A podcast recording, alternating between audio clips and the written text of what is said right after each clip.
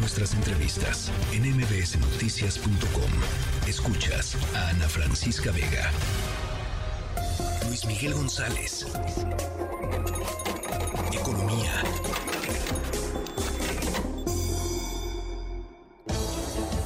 Bueno, y yo creo que lo que primero habría que decir, Luis Miguel González, me da gusto saludarte, em, es que mm, pues recortar no es mal eh, en sí mismo. El problema es si, si hay una lógica, digamos, eh, eh, detrás de estos recortes o si es de plano un tema de, de machetazo y de revancha política, ¿no?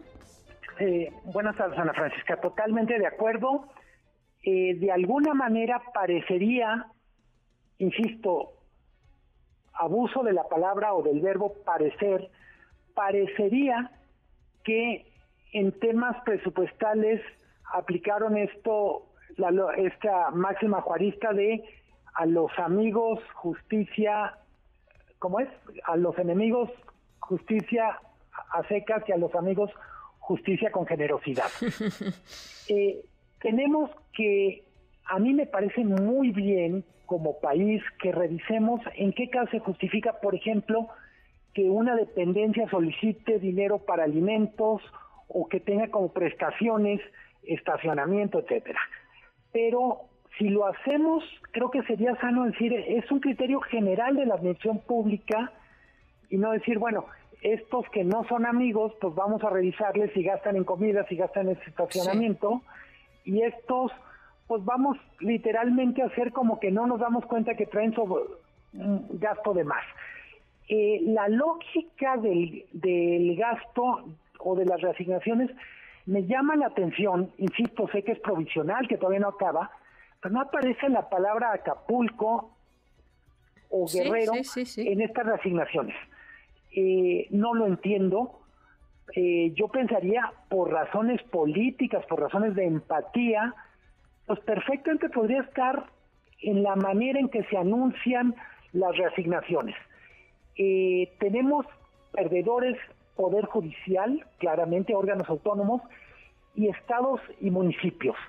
Valdrá la pena ver después si en estados y municipios hay un tratamiento diferente, por ejemplo, estados y municipios gobernados por Morena y aliados, con respecto a estados y municipios gobernados por otros partidos eh, será, desde mi punto de vista, es una de las preguntas que le tendremos que hacer al presupuesto. En el nivel de detalle que tenemos, todavía no se sabe. Cuando hablamos de ganadores, eh, en educación pública, los 13.262 millones van a ir más a becas para estudiantes. No tengo elementos para saber si es una buena decisión o no. También hay que decir, los diputados no votan o no deciden, hay veces con un nivel de detalle sobre por qué hay 13.200 millones de pesos más en becas. ¿Qué detectaron que no hayan detectado en los primeros cinco años? Bueno, me parece que me parece que el tema de las becas y, no estoy segura, pero pero lo vamos a lo vamos a corroborar, eh, Luis Miguel, tiene que ver también con una ampliación de las becas que iban a, Acapulco y a, y a, los municipios aledaños a Acapulco. O sea, el presidente anunció una ampliación en el número de personas, de niños, niñas y adolescentes que iban a estar recibiendo esta esta eh, pues esta ayuda de, de, becas. No estoy segura que sea el, el total, digamos, de esto que estás diciendo, pero una parte de ese incremento se podría explicar por eso.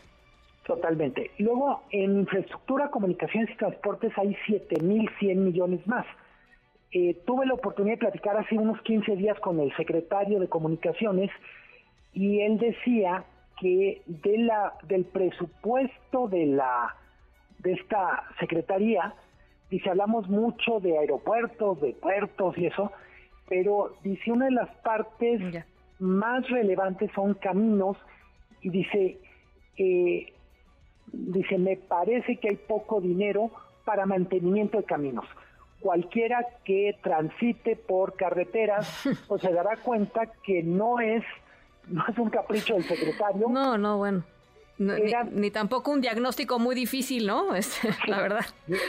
la verdad.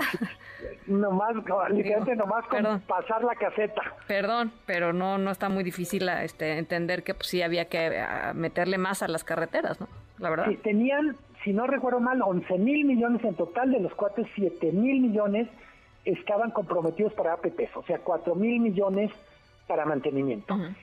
eh, una de las de los que llama la atención es Pemex, en realidad pasa de Secretaría de Energía Pemex la misma cantidad, 25.442 millones.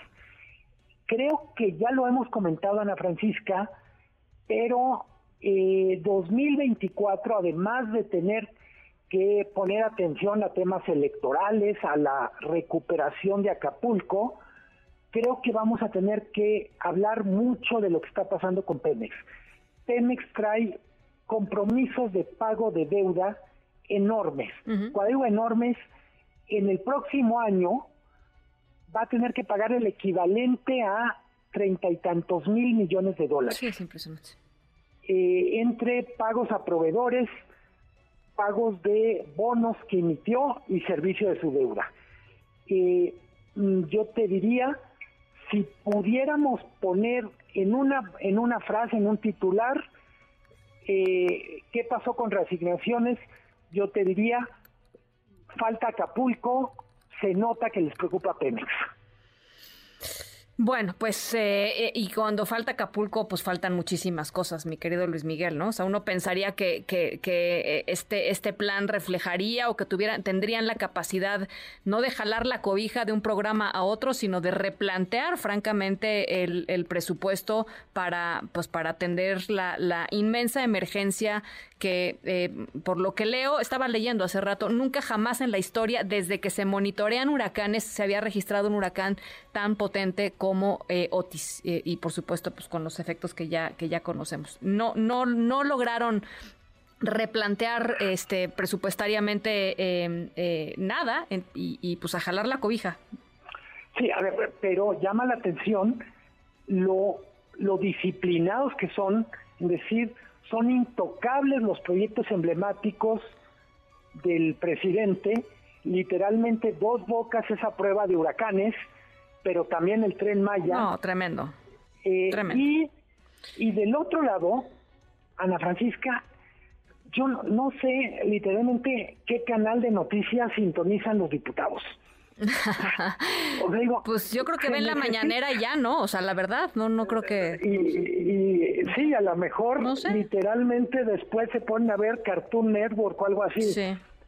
Porque yo digo, en, se necesita estar literalmente desconectado de lo que ha pasado en la última semana para no entender hasta qué punto esto sí implica hacer una pausa vamos a decirlo con todas las letras, las condiciones en las que se discutió el presupuesto, la propuesta, no son las condiciones de México empezando noviembre. Mm, bueno, Luis Miguel, es que tú asumes eh, de veras, ¿eh? No, no lo digo, no lo digo este, en mal onda, pero estás asumiendo que los diputados están escuchando eh, a la realidad y los diputados lo único que escuchan es a su jefe, Luis Miguel. Este, nunca le han cambiado una coma a nada.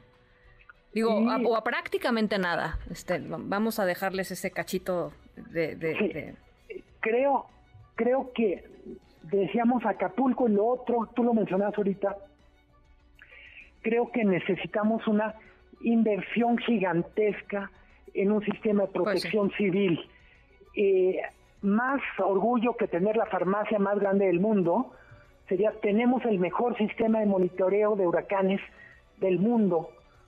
A mí eso de que sigamos discutiendo a qué hora sabía el presidente y qué información tenía y si, y si estaba enterado de lo que sabían en Miami, sí, sí, sí, yo digo, necesitamos un sistema de monitoreo que sea proporcional al riesgo que tenemos. Así es. Parecido a las alertas sísmicas que tenemos, ya aprendimos que somos un país de terremotos, pues vamos tomando nota, somos un país de huracanes y necesitamos información de más calidad, el presidente, su equipo y la población.